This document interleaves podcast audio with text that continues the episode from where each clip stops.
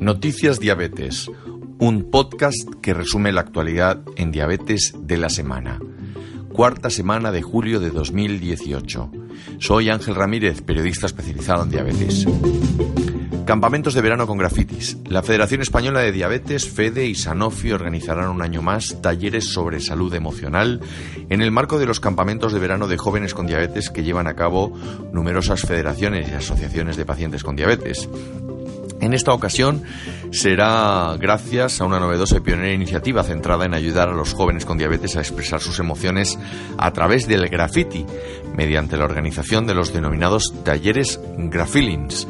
Para ello se contará con un equipo multidisciplinar formado por experto en esta modalidad artística y un psicólogo especializado en diabetes que guiarán a los chavales participantes para trabajar las emociones que sienten en relación a su patología y se animen a compartirlas con el resto del grupo. Cataluña financiará sistemas de monitorización continua de glucosa. La Asociación de Diabéticos de Cataluña anunció la semana pasada que CatSalut, el Servicio Público de Salud catalán, financiará a partir del 1 de julio los sistemas de monitorización continua de glucosa para diabetes tipo 1, según informa la entidad y se recoge en la web de la Generalitat. Los nuevos sistemas de monitorización que miden la glucosa las 24 horas del día se financiarán en primer lugar a personas con diabetes menores de 7 años, a mujeres embarazadas y a personas portadoras de bomba de insulina con hipoglucemia de repetición o desapercibida. Medtronic lanza Sugar EQ, un asistente personal en diabetes. El asistente personal Sugar EQ es la primera aplicación en el mundo que va a mezclar datos de monitorización continua de glucosa con inteligencia artificial con el objetivo de simplificar y mejorar el manejo diario de la diabetes.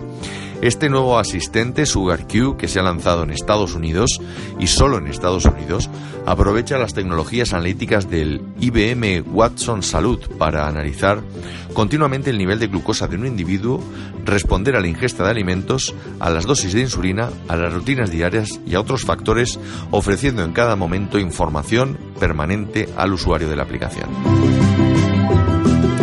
La aplicación Whisk gana el Ascensia Diabetes Challenge. Ascencia Diabetes Care ha comunicado durante la celebración de las 78 sesiones científicas de la American Diabetes Association llevada a cabo en Orlando, Florida, que Whisk, con sede en el Reino Unido, ha sido seleccionada ganadora del Ascencia Diabetes Challenge, una competición de innovación global que destaca por descubrir las soluciones digitales que apoyarán el tratamiento de la diabetes tipo 2. Wish, concretamente, es un coach, un entrenador culinario que utiliza la inteligencia artificial para proporcionar recomendaciones de alimentos personalizados basados en preferencias de los sabores que se ampliará en un futuro para utilizar también los datos de glucosa en sangre en las personas que padecen diabetes tipo 2. Y terminamos con un mini reportaje. En esta ocasión, fumar y diabetes, factores de riesgo para la memoria al afectar al hipocampo. Las personas que fuman o tienen diabetes pueden estar en mayor riesgo de calcificaciones en una región del cerebro crucial para la memoria.